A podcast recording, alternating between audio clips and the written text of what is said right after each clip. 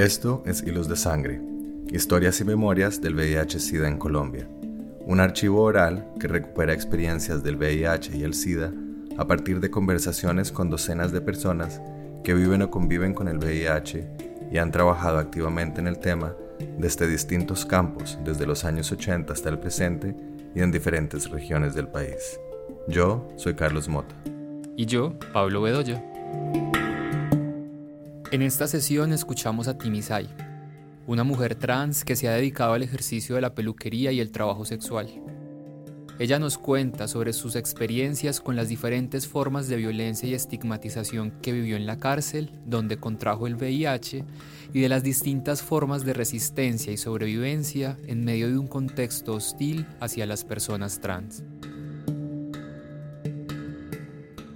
Bueno, yo me llamo Tibisay. Eh, mi recorrido por la vida ha sido con cosas buenas, con cosas regulares, con cosas malas. He sobrevivido a muchas pruebas que el destino me ha dado. Yo me he dedicado, en términos generales, a la peluquería. He sido peluquera, eh, también pues he tenido el plan B, que es el plan de pronto, pues una palabra un poquito como subidita de tono, maluquita, pero la voy a utilizar. La prostitución quiere decir que en las temporadas cuando me va muy regular en la peluquería, a veces me sale el plan B, que me sale algún señor, pues yo lo digo que pues un masaje como por decir así, lo hago y de eso me ha dado para subsistir hasta el día de hoy.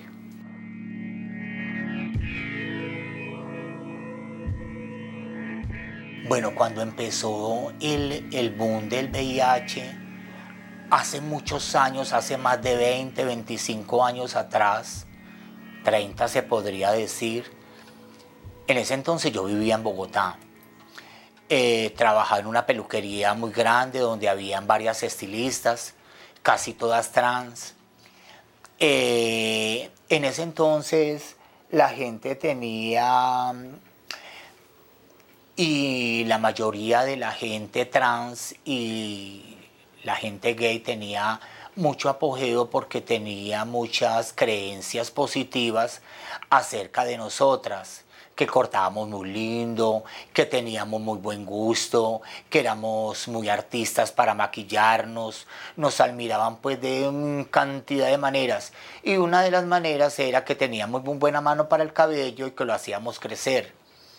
A raíz de que cuando empezó esto de la cuestión del VIH, por la falta de información, porque todavía no habían como cosas o estudios muy muy profundos acerca de cómo era la enfermedad, eh, cómo se transmitía, eh, qué riesgos tenía, bueno, infinidad de cosas que acarrean sobre este virus eh, y la gente de pronto creyendo en una forma muy superficial con respecto a este virus empezó a creer las cosas, a veces la gente la acomoda las cosas a la manera de ellos, a veces se vuelven destructivos con los comentarios y no se dan cuenta que le hacen daño a muchas personas. El caso de la peluquería decayó, pero no tanto es la peluquería, las peluquerías en general. Ya no sé, la gente no se iba a cortar el cabello como acostumbraba. Ya no había momentos en que decía, vea, espérese un momentico que esto está copado, turnos, ya los turnitos. Bueno, el hecho fue que decayó en una forma tremenda cuando empezó la cuestión del VIH en cuestión de trabajo. Pues yo comento esto en cuestión de peluquería, me imagino que otras personas oí historias que otras personas, los que trabajaban como che de cocina, en floristerías, incluso en fábricas, fueron personas muy discriminadas porque la gente creía que solamente con tocar a la persona o con, o con comer en el mismo plato o en la misma cuchara, con la misma cuchara, eh, se iba a pegar. Quiere decir que la gente empezó a acomodar muchas cosas negativas con respecto a este virus y que por lo general le daba a la gente que tenía una tendencia homosexual. Quiere decir que por lo general casi toda el agua sucia le cayó, fue al mundo gay, al mundo de, de la comunidad LGTBI. Entonces, fue muy duro, fue muy duro. Ya a medida que fueron pasando los años suave, porque eso no fue que se resolvió de la noche a la mañana, fue que la gente fue tomando con más naturalidad el hecho del virus del VIH, cómo se manejaba la enfermedad, eh, cómo tenía algún control. De pronto decían que no encontraban la cura del todo, pero que sí se podría controlar y al poderse controlar, pues la gente no se moría como creían al principio que la gente se moría en un abrir y cerrar de ojos. Porque total creo que en ese entonces cuando salió el boom del VIH, no tenían como todavía la droga para curarla.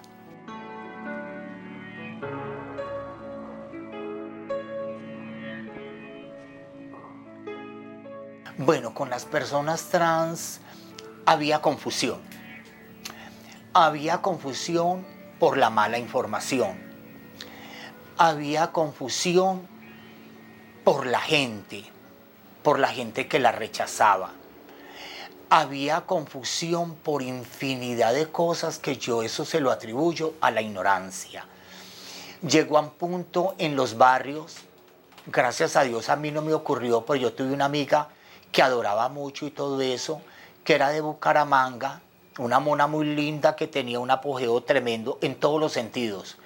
Pues era la admiración, la gente le admiraba su cabello, le admiraba su presencia física y todo. Llegó un momento, de pronto por lo conocida, por el apogeo, o de pronto en el fondo la gente le pudo haber tenido envidia o rabia, que me di cuenta de esta historia le hicieron eh, boletines, folletos y pegaron en todo el barrio. Pues cuando hubo la cuestión del swing del, del, del VIH y todo eso, le acomodaron la enfermedad a ella. Quiere decir que llegó hasta el punto de que la iban a linchar. Si no es porque ella se bota por el lado de atrás de la casa, que tenía un patiecito, se le metieron a la peluquería y le quebraron todo todo.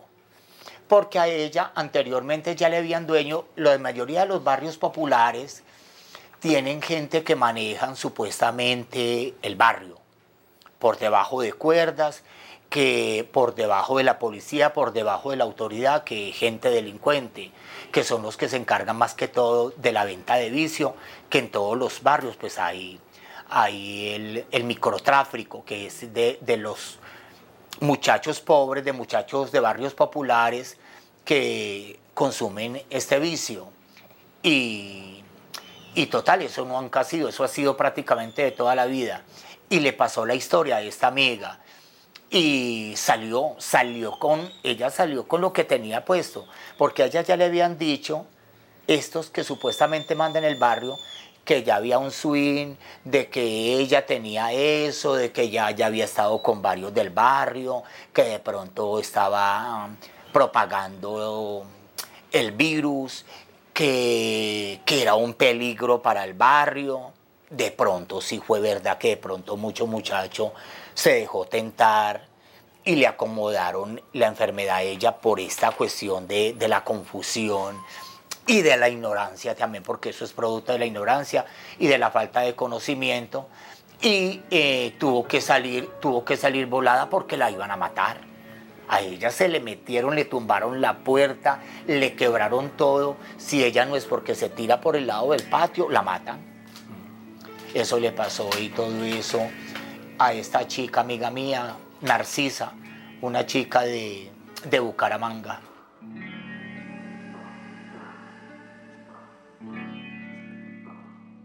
La mayoría de las historias de mis amigas más allegadas era que llegó el punto de que muchas perdieron hasta el novio. Quiere decir que el novio, por lo general el novio de la trans no es el, no es el novio mm, gay, porque por lo general el gay hay complicidad, pero no hay como una química sexual en esto. La mayoría de la pareja trans de una chica trans o de una mujer trans es el heterosexual. Por lo general no siempre, pero es el heterosexual que tiene su novia, que tiene su mujer y que tiene un entorno, entre comillas, normal, aceptado por la sociedad porque tiene su novia, tiene su mujer, no es rechazado, no es discriminado y que de pronto en cualquier momento ya vea ese peligro supuestamente tan latente de que decían que solamente los trans o los homosexuales eran, al principio salieron con el cuento que eran los que les daba este virus. Este virus al principio no se lo acomodaron casi al heterosexual o al bisexual, era el homosexual el que tenía esto.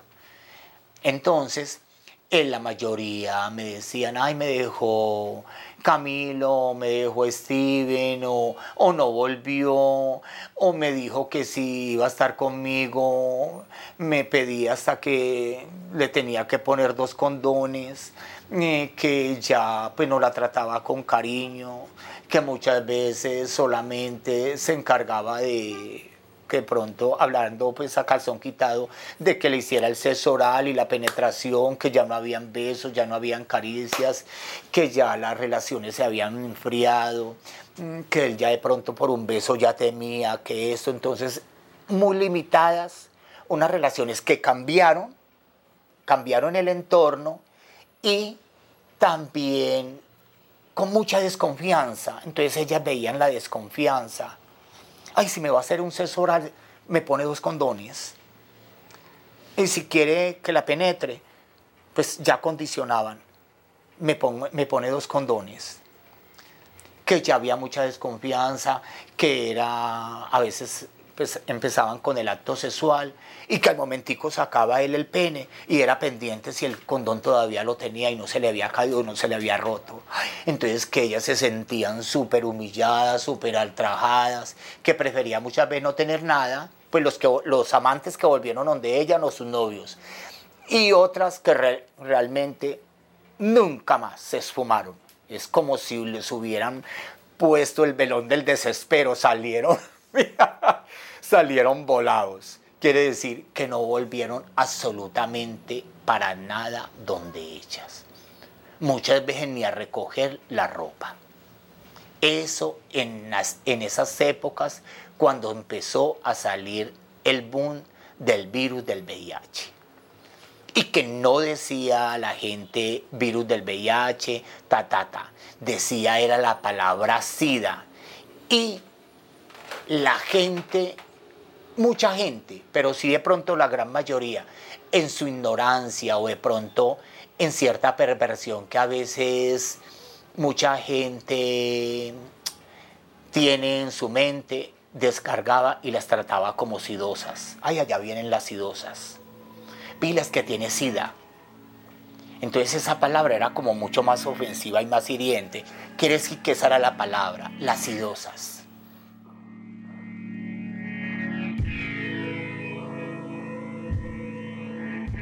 La experiencia que yo tuve con el VIH fue la siguiente.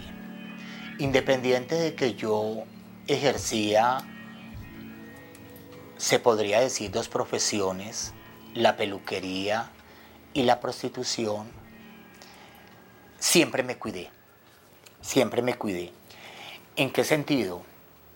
En que hasta con las parejas yo usaba protección llegó un momento en que un eh, pretendiente se podría decir un admirador de los tantos que iba a la peluquería, de pronto en el mundo, yo digo que de las trans y de cualquier mujer que ejerza esa profesión y muchas, muchas veces, yo digo y no es que esté discriminando a la gente pobre, pero por lo general las que trabajamos en barrios populares y en barrios que de pronto son un poco desprestigiados. Y quiere decir que en parte mucha gente puede tener razón. ¿En qué sentido? En que la gran mayoría de los hombres que llegan como clientes son hombres que no es por el hecho de que sean pobres, es por el hecho de que están, se encauzaron o su vida la encauzaron por caminos malos se podría decir. Muchos son jíbaros, muchos venden droga, muchos se dedican al sicariato, muchos se dedican a robar bancos, son fleteros. Quiere decir que no son todos, porque hay mucha gente pobre, humilde, que trabaja así sea alzando bultos en una minorista, en una plaza de mercado y todo. Pero sí hay una gran mayoría de los muchachos, será por falta de estudio, porque les gusta la vida fácil, que en los barrios populares, si yo soy de barrio popular, yo soy de, de barrios pobres, los barrios populares son pobres, son barrios muchas veces de invasión, que las casitas son muy improvisadas, la gente vive mucho con lo necesario. En estos barrios pobres la gente tiene tiempo hasta para chismosquear porque no es mucho lo que hay que hacer. Entonces se ve también quién entró con sutana, quién entró con merengana. Las trans de barrios populares muchas veces acarrean también a mucha intriga, a muchas envidias, porque las que son peluqueras, la gente no cree que van a peluquearse, entonces le acomodan todos los hombres a que cualquier hombre, así sea que se vaya a hacer una barba, no se fue a hacer la barba, sino que fue a tener relaciones con la trans. Quiere decir que eso es un poco complicado. Entonces, yo voy ya a el tipo de cliente que le llega a uno cuando uno tiene eso, quiere decir, gente pobre, gente pobre, gente que por lo general no se cuida y ese es el tipo de hombres que le llegan a la peluquería uno trata de cuidarse con ellos. Quiere decir que uno trata de cuidarse con ellos. Pero ellos muchas veces no quieren y trataban muchas veces de romper el condón. Quiere decir que ellos muchas veces no creían, de pronto por su falta de información, que había un riesgo sin el condón. Cuando yo conocí un hombre que era fletero, y que fue el que me hizo llegar a una cárcel, ahora voy en eso, él me hizo en el año, no voy a decir qué año en este momento, pero quiere decir que unos 10, 11 años atrás, yo estuve en una cárcel por culpa de un hombre. Y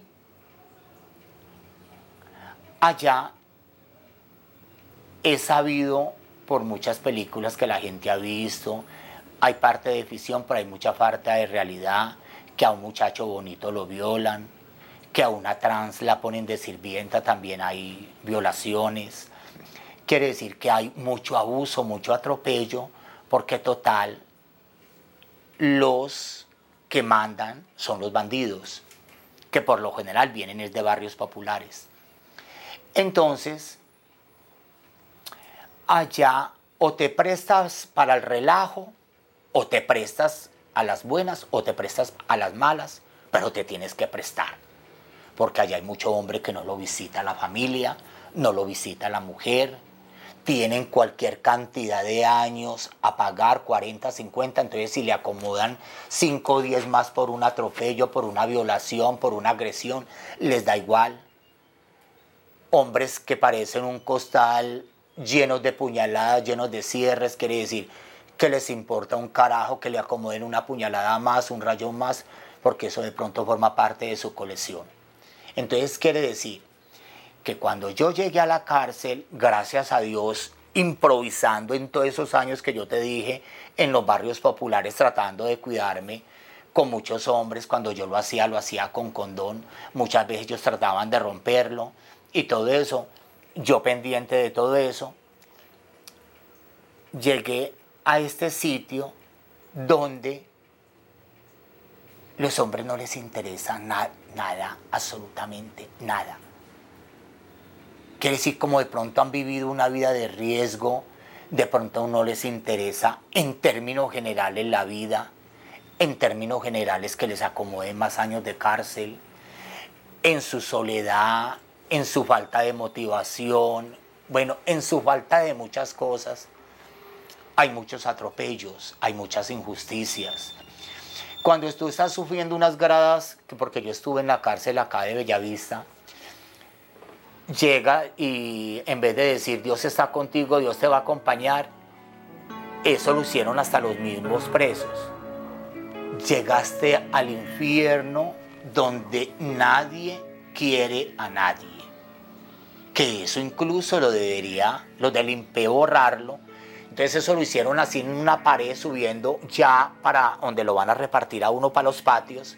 Entonces hicieron un letrero que yo digo que eso es una forma como improvisada porque tampoco es un letrero bonito como el que de pronto ponen en, del Estado, que ponen un letrero bonito, decir Dios está contigo, eh, siempre te va a acompañar, no estás solo, te va a empezar a ayudar una carga, si tienes una carga encima te la va a ayudar, quiere decir palabras de aliento, porque de todas formas todos en un momento de soledad y de aflicción tratamos la gran mayoría de acercarnos a un Dios, por lo menos yo soy así. Entonces, esa es la parte donde dice, llegaste al infierno donde nadie quiere a nadie para que estés pendiente de eso. El infierno y ponen unos cachos ahí al, al terminando la frase. Bueno, y sí, para la gran mayoría, el, el, el malandro, el el hombre que ya es respetado, el bandido que es conocido, el que saben que ha matado, el que sabe que, pertenece a los Pacheli, a los que son de, un, de cierta cuestión, de los de oficina de Envigado, que tienen respaldo, que tienen dinero, que tienen cómo movilizar, son respetados. El muchacho de barrio bonito, que la mamá no tiene ni para llevarle arroz con huevo cada ocho días, allá en el caserito, o la trans, que es vulnerable, que es pobre, que viene de barrio popular, que no tiene para un tinto, es la que lleva del bulto. ¿Qué llevar del bulto? Sabe que va a tener que luchar. Entonces, eh, a mí me pasó eso, ya resumiendo tantas, porque eso ya, si me pongo a hablar de, de cómo es esa vida de la cárcel, pues no terminaría nunca. Bueno, el hecho es de que allá hay algo que se llama la bruja. Te cogen con una, con una cobija que huele a la mortecina donde se han orinado, donde se han limpiado más de uno la nalga, etc. y te la tiran encima. Después empiezan a darte golpes con piedras, con palos y todo y te aturden. Cuando ya estás aturdido de los dolores y todo eso, te bajan los pantalones y te acceden 8, 10, 15, uno no se da cuenta ni cuántos. Quiere decir que uno queda con el cuerpo entumecido. Eh, no soy exenta de eso, a mí me pasó eso, y no en una ocasión, en muchas ocasiones. Entonces a raíz de que me pasó, más sin embargo yo fui a, me mandaban eh, después de eso, yo me quejaba pues porque uno queda en condiciones muy, muy tristes y me mandaban para esto, medicina legal, allá me daban unos días de incapacidad, que eso no vale nada en una cárcel, porque total, uno llega ya a dormir, uno come, duerme, y lava la ropa, y quiere decir que esa es la rutina de uno. Allá, dos o tres horas del patio, ya después su celda de, donde uno le acomodan uno encima de otro, porque pues a mí también me tocó, no es malo decir que, que en las cárceles la gente duerme prácticamente uno encima de otro, entonces no hay respeto de nada, ya no se respetan los derechos de nadie, cualquiera pasa por encima de ti, cualquiera te orina, cualquiera te pisotea, cualquiera se te encarama encima y nadie dijo nadie y nadie vio nada. Entonces, en la parte donde ya como en la tercera, porque allá van también brigadas de salud, como en la tercera, como a los seis meses de estar allá, seis meses, ocho meses, a raíz de estas violaciones, eh, yo resulté positiva con el VIH. Pero ahí te voy a comentar cómo es que se maneja, porque a pesar de que yo resulté, yo dije, yo ya esto lo voy a utilizar para que no me recontaminen y así me tengan que dar y todo eso, ya las veces que muchas veces me abusaban ya, yo decía, tengo esto y vea los papeles de la enfermería, con sello y todo. Te digo qué hacían con esos papeles, los arrugaban, me los metían a la boca para que no hablara mierda y seguían en las mismas. Quiere decir que a ellos no les interesa. Y yo le decía, y si hay una epidemia, si hay una pandemia, o si usted de pronto tiene una mujer que viene así sea, no, así no venga cada ocho días, que venga cada mes, ¿qué va a hacer? Quiere decir que a ellos no les interesa nada.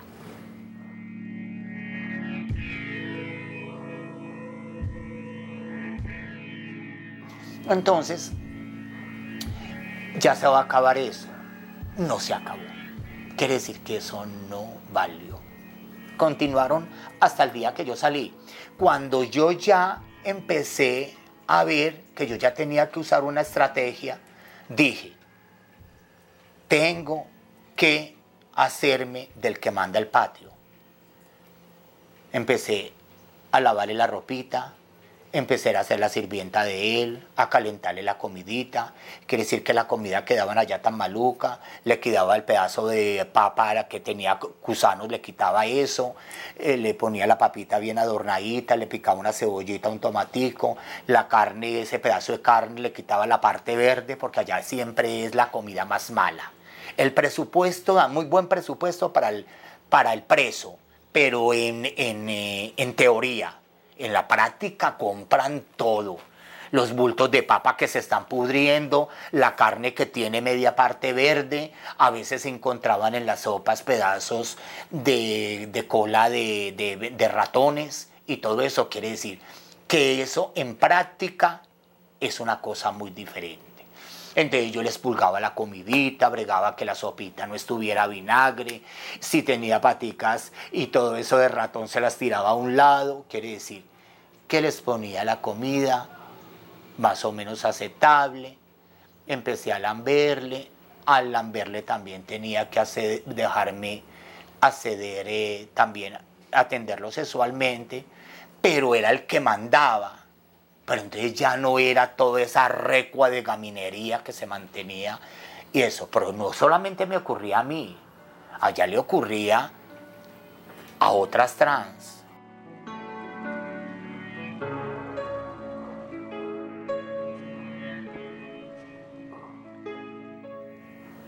le decía, yo tengo este problema, es un riesgo, yo no tengo nada que perder, porque mi horizonte, mi porvenir, mi meta no es tener familia, pero ustedes en cualquier momento sí van a tener una familia, van a tener unos hijos, van a tener una mujer, puede llegar el momento en que ustedes se cansan de ese mundo, de vueltas, de de plata mala vida, de todo lo que ocasiona el mundo, de la delincuencia, porque hay gente que llega el momento en que se cansa. Unos se cansan más rápido, otros se demoran más tiempo, pero se cansan.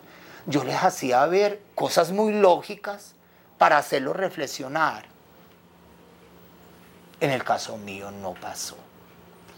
Quiere decir, no siento nada con condón, eso me quita la sensibilidad o se aguanta así o se aguanta así.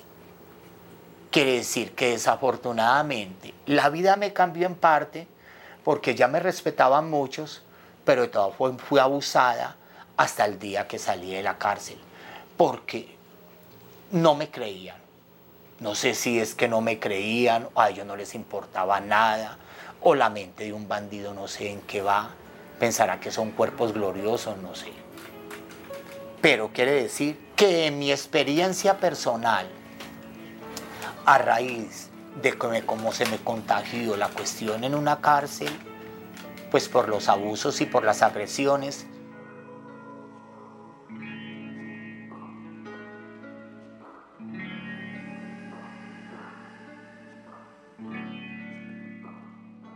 allá cuando te diagnostican esta cuestión, supuestamente, entre comillas, te empiezan a mandar una droga.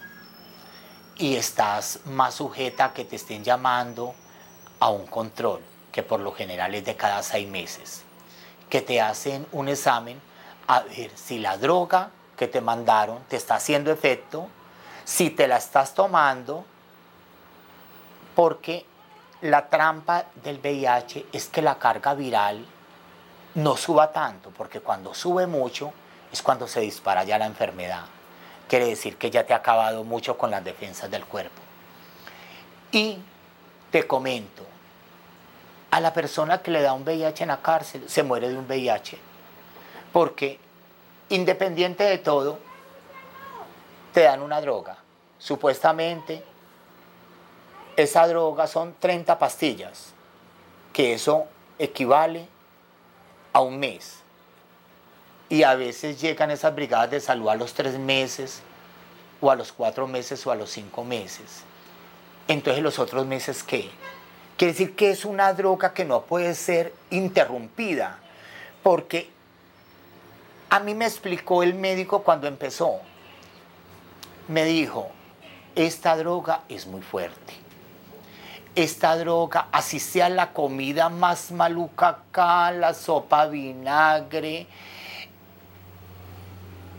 que la sostengas así sea con una galletita y un poquito de jugo, pero no te la puedes dejar de tomar, porque donde te la dejes de tomar, en la olla se te desarrolla una enfermedad y así sea de una gripa te morís, porque eso ha pasado. Así sea de una gripa que tú crees que una gripa nada que ver, pero cuando ya está una carga viral muy alta, te morís de una gripa. Entonces yo te digo a calzón quitado, no puedes dejarte de tomar. Pues yo siempre con la mente sí me la voy a tomar. Desafortunadamente, la primera droga que me dieron no me sentó porque la rechazó mi cuerpo y en parte porque yo no comía muy bien. Entonces al no comer bien, esa droga tan fuerte que es no tenía cómo aferrarse de mi organismo, que era de, del estómago. Entonces mucha, muchas veces la droga la vomitaba. Entonces, de todas formas, yo eso lo manifesté, pero ya llegó la otra brigada de salud como a los tres o cuatro meses, quiere decir que esa droga yo más sin embargo me la seguí tomando, no tan, tan seguido, porque yo sabía que eso de toma me, me iba bajando, me iba controlando. Me mandaron otra. Otra que supuestamente me podía sentar porque hay muchas drogas para el VIH que la sacaron, pues me imagino que eso ya depende del organismo de la persona, que hay unos que asimilan, pero desafortunadamente te voy a decir, esa droga no es por hablar porque toda más supuestamente regalada, supuestamente regalada. Pues las que a veces vemos la gente más trascendentalmente ni es regalada porque esos son de los impuestos que la misma gente, quiere decir que yo no creo que el Estado no la, no la regale, eso es eso lo compran de, la, de lo mismo que le sacan a la gente en los impuestos. Pero supongamos que es regalada y que uno tiene que estar agradecida de que el Estado le regale esa droga y que no, y que no le cobre nada. Quiere decir que esa droga que nos dan a nosotras, a la gente pobre, es de los genéricos y no es una droga original, es un genérico. Un genérico no es la droga original en sí y todo eso y es de lo más malito. Quiere decir que la droga no es que sea tan buena que digamos. Quiere decir que de todas maneras uno tiene que estar agradecida y yo como soy humilde, puedo decir que estaba agradecida de que me dieran esa droga. Pero realmente, hablando con gente que ha estado, que tienes una EPS muy buena, quiere decir que a mucha gente yo conocí allá como gente, la gran mayoría de gente muy humilde, que conocí gente que tenía esa cuestión, como conocí una que otra persona que tenía dinero y que le llevaban un tipo de droga, de droga muy diferente. No sé si era que la compraban en el mercado negro o era que la EPS le mandaba. Quiere decir, con dos o tres pastas, la persona revivía. Esta droga, por lo general, que nos daban a nosotros, por lo general a la gran mayoría, les daba rebote hasta que el estómago se adaptaba, quiere decir que no la asimilaba muy bien. Y a mí me decían que es que era un genérico malo, que no era pues droga así buena, buena, buena, que digamos buena no era.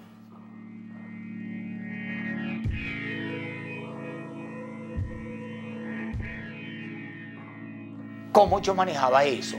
Con un poquito de filosofía sin ser canzonas y decir, ay, esta qué pereza, ay, ya de psicóloga me va a hablar mierda, de, de, todo lo que me hablan en la televisión, de toda la cantaleta que me echa mi mamá o mi mujer. Entonces esta ya se va a venir con todo eso porque ellos dicen, a ellos no les gusta que uno les hable ni les, ni les dé mucha cátedra. Ve, te voy a dar un poquito más para que lo hagamos con, mira que hay, no, no, no, no, no, no, sí o no, tata, eh, no, no, realmente yo no me presto para eso, porque total, las que seguimos trabajando con la cuestión del VIH, sabemos que en el fondo hay un riesgo. Y de todas formas e, es un sentimiento de culpa que le queda. Independiente que ese hombre que no nos cree que hay un riesgo, en cualquier momento, como le puede dar, como no le puede dar porque las que hemos sido juiciosas con la droga, yo realmente todavía no sé hasta qué punto, pero como yo siempre tuve la convicción de que yo me tomaba la droga, a mí en mis últimos exámenes de mis últimos años, a mí me sale indetectable, quiere decir que el virus no me lo detectan. Pero independiente de todo, yo tampoco me puedo basar en eso. No es que como ya no me lo detectan, entonces yo ya voy a descararme y a decir, si hágalo y, pelo con pelo, déjeme hablando vulgarmente toda esa leche ahí. No. Entonces tampoco ese descaro yo lo manejo.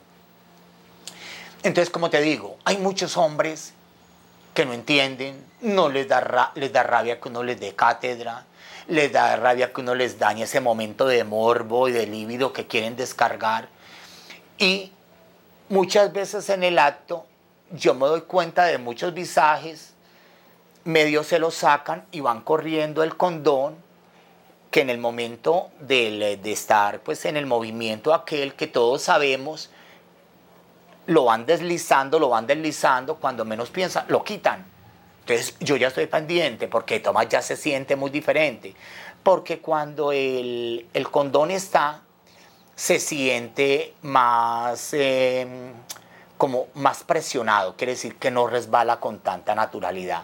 Cuando ya está la piel con la piel, lógico que resbala con más naturalidad y esa es la sensación que ellos quieren sentir porque sienten más placer. Quiere decir que hay, hay un placer que de todas formas ese placer solamente lo vivirían las parejas que tienen una vida ordenada.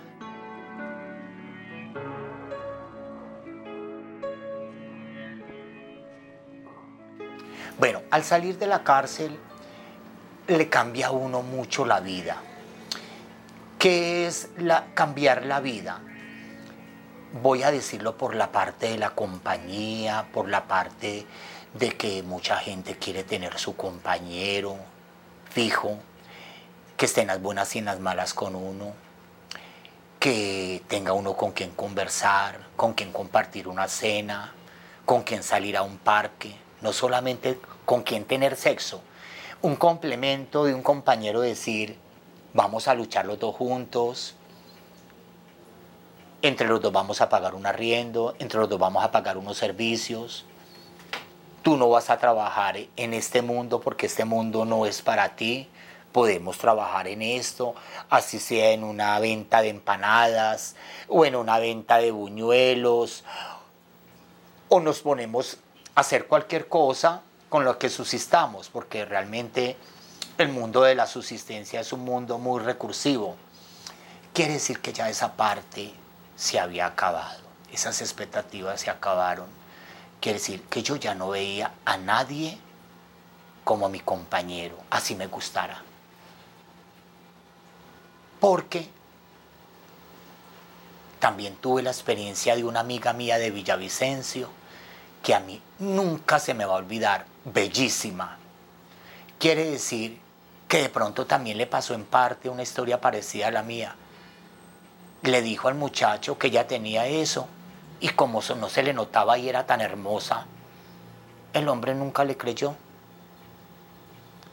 Ella de pronto en su descaro o en el hecho de que el hombre veía por los ojos de ella, porque hay un dicho que dice, escoba nueva barre bien, en sus primeros meses de amoríos, o de relaciones el hombre no le creía, me imagino que hasta le tiraría tapete porque el hombre veía supuestamente por los ojos de ella.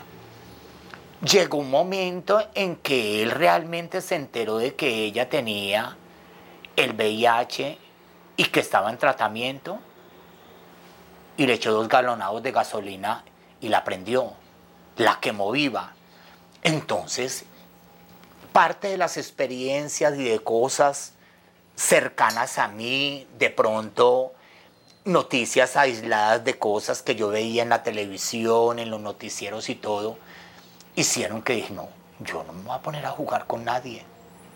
Que en cualquier momento alguien se dé cuenta que yo estoy tomando una droga, que yo estoy en un tratamiento, que esté en plan de compañero mío, que esté en plan de, de que la persona que está a mi lado compartiendo mi cama, que está compartiendo un plato de comida, que está compartiendo un paseo, que está compartiendo unos gastos. Pero esta parte, que es la parte vulnerable, que él ya crea que el hecho ya, ya de tener una intimidad conmigo, le está peligrando su vida a él. Dije, no. Entonces esa parte se acabó. Quiere decir que yo después de que salí de la cárcel, nunca más volví a ver a alguien como mi compañero, como de volver a decir, ay, tenés tu maridito, ay, tenés tu mocito,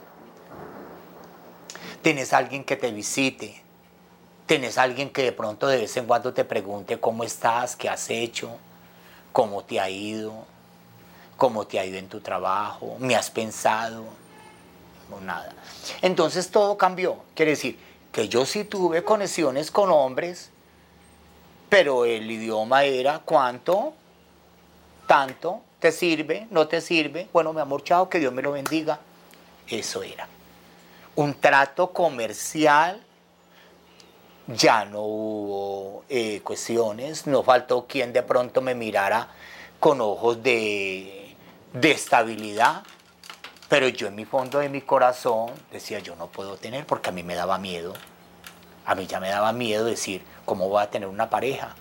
Que de pronto él al principio, por lo que supuestamente le atrae, sostenga, pero ya cuando de pronto ya no haya tanta atracción, porque todo en la vida tiene que manejarse muy bien, porque esa atracción física, eso también se va acabando en todo tipo de pareja. No es porque yo sea una trans, no. Eso ocurre en una pareja de gays, en una pareja de mujer, con hombre, en cualquier tipo de pareja.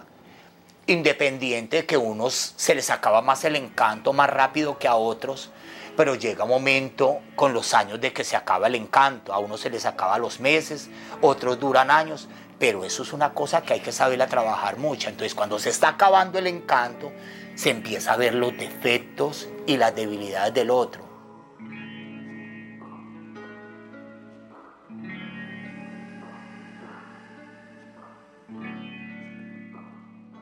En mi juventud, como te digo, de esta chica Lorena, Lorena la que se llamaba esta niña, la que el marido la prendió, la prendió, la quemó, la quemó viva y todo eso. Tuve también la experiencia de otra chica amiga mía que también un chico la cogió a puñaladas, pero en una forma miedosa, también peluquera.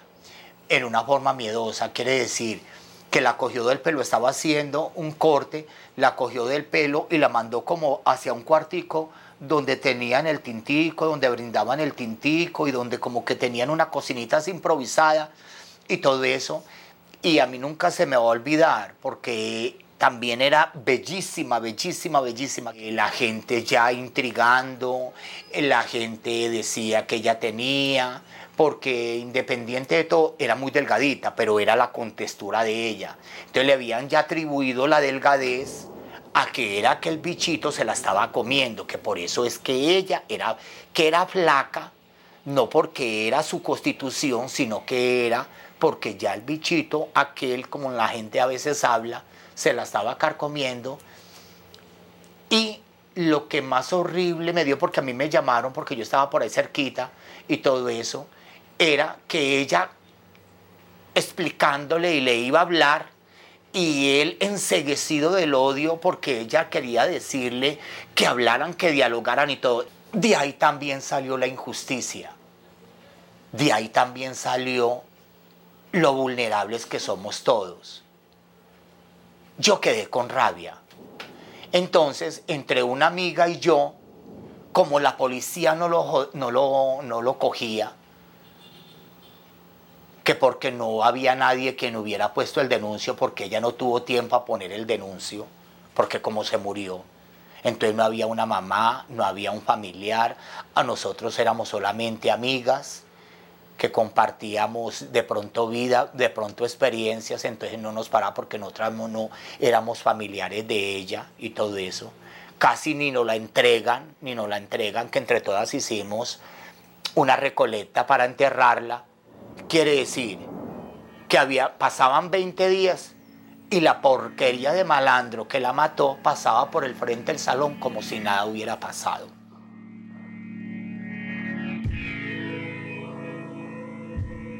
Quiere decir que la soledad le está tan duro que así tengan que mantener a la persona. Y esa persona les dé un maltrato y les dé una vida de perros. Prefieren esa vida de perros que de pronto llegar a su casa. Yo cuando salí de la cárcel dije, si no tengo con quién conversar cuando salga del trabajo, prendo mi televisión, oigo bulla. Hoy veo gente hablando así sea en la televisión. Con eso empecé a hacer, a crear mi mundo me voy a entretener viendo gente, oyendo gente hablar. Hay gente que no sabe enfrentar eso y eso que le pasa a muchas mujeres y que de pronto hay que ser realista, muchas veces son culpables hasta que las maten porque ellas ya han visto violencia antes y no se alarman. ¿Por qué? Porque prefieren que les den, que les rompan la mula, que le revienten, que le saquen los dientes, que muchas veces estar sola. En cambio, yo en esa parte sí fui muy sensible.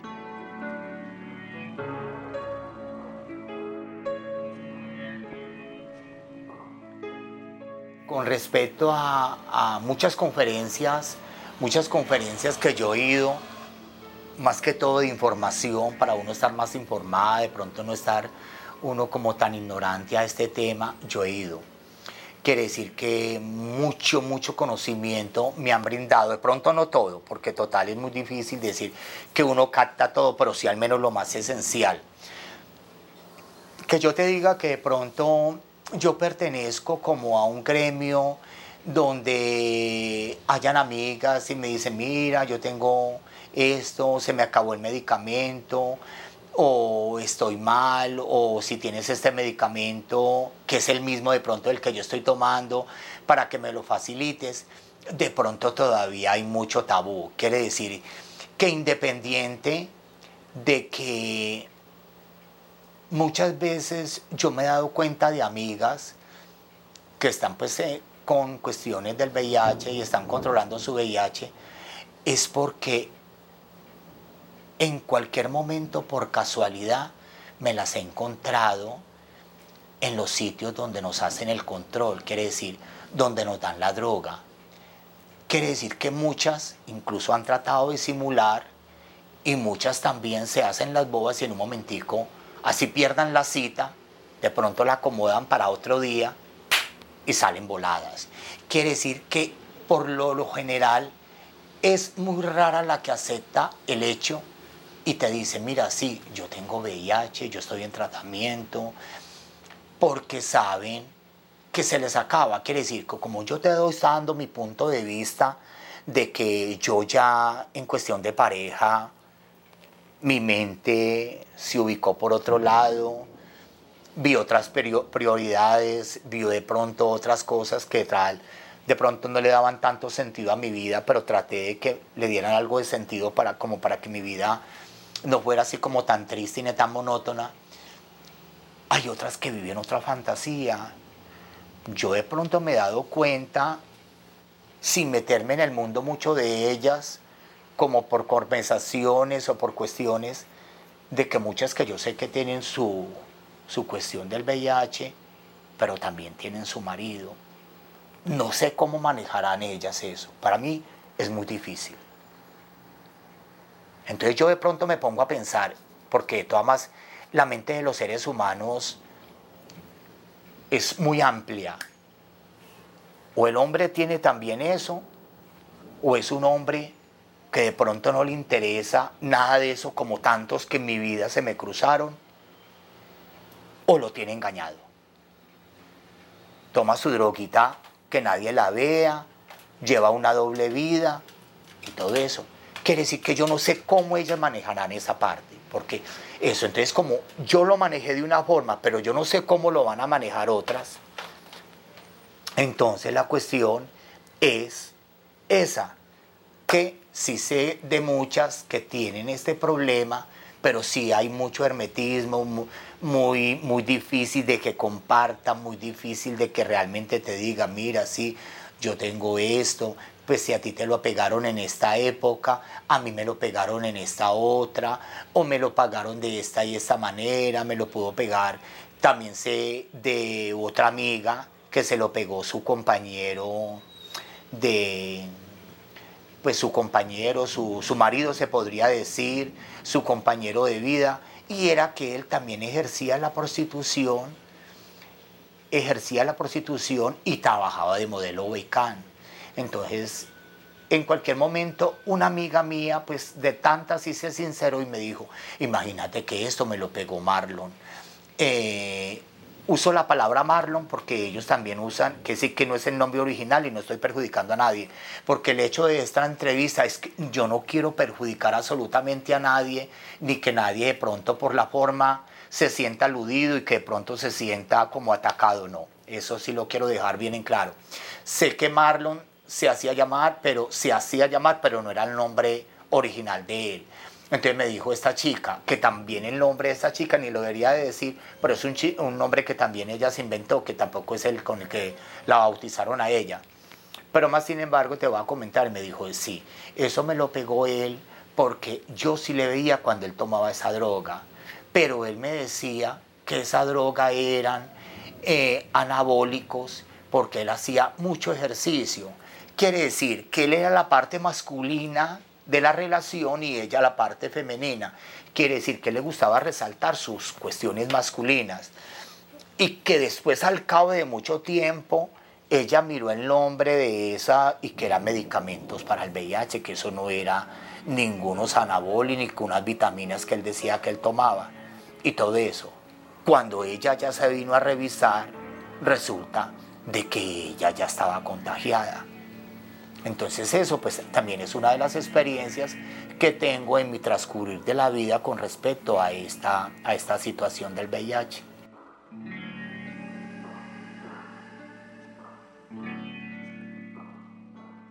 Ojalá que mi historia les sirva a muchas. No quiero decir que soy la heroína de la historia porque no soy mucho la heroína de la historia pero sí en cierta forma eh, hice un acto como de sacrificio, porque no todas hacen ese acto de sacrificio, de renunciar a, a tener una pareja que de pronto para mí en el transcurso de mi vida me ha sido más bien difícil porque han venido temporadas de mucha soledad y que de pronto esa soledad es una soledad que yo busqué y de todas formas también la planeé porque yo realmente no quiero tener nadie a mi lado que se esté engañado y que de pronto esté corriendo un riesgo ya por culpa mía. Entonces ojalá que esta historia le sirva a muchas personas. Como te dije, en cualquier momento alguien que tuviera lo mismo, pues tampoco nunca me pasó, ni nunca ni nadie se sinceró. Como te digo, no, no soy amante a redes sociales, no manejo redes sociales, no tengo una vida muy social activa, muy rara la persona es amiga mía. Quiere decir que más bien soy una persona muy sola, pero esa soledad eh, fue, en parte fue por esta cuestión. Yo me aislé mucho.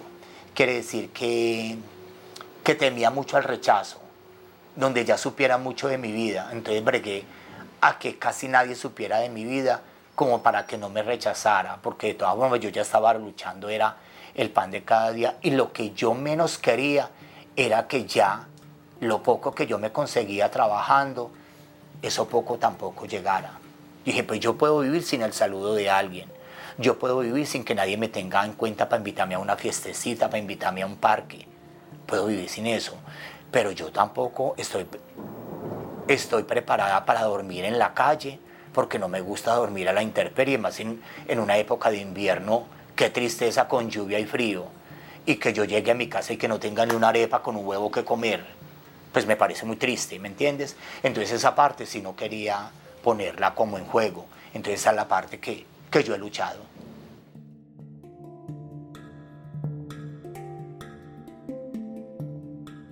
Hilos de Sangre, Historias y Memorias del VIH-Sida en Colombia, es un proyecto de Carlos Mota y Pablo Bedoya. Edición de audios, Juan Camilo Ortiz. Con apoyo de Penn Mellon Just Futures Initiative, Museo de Arte Moderno de Bogotá y Grupo de Investigación en Intervención Social, Universidad de Antioquia.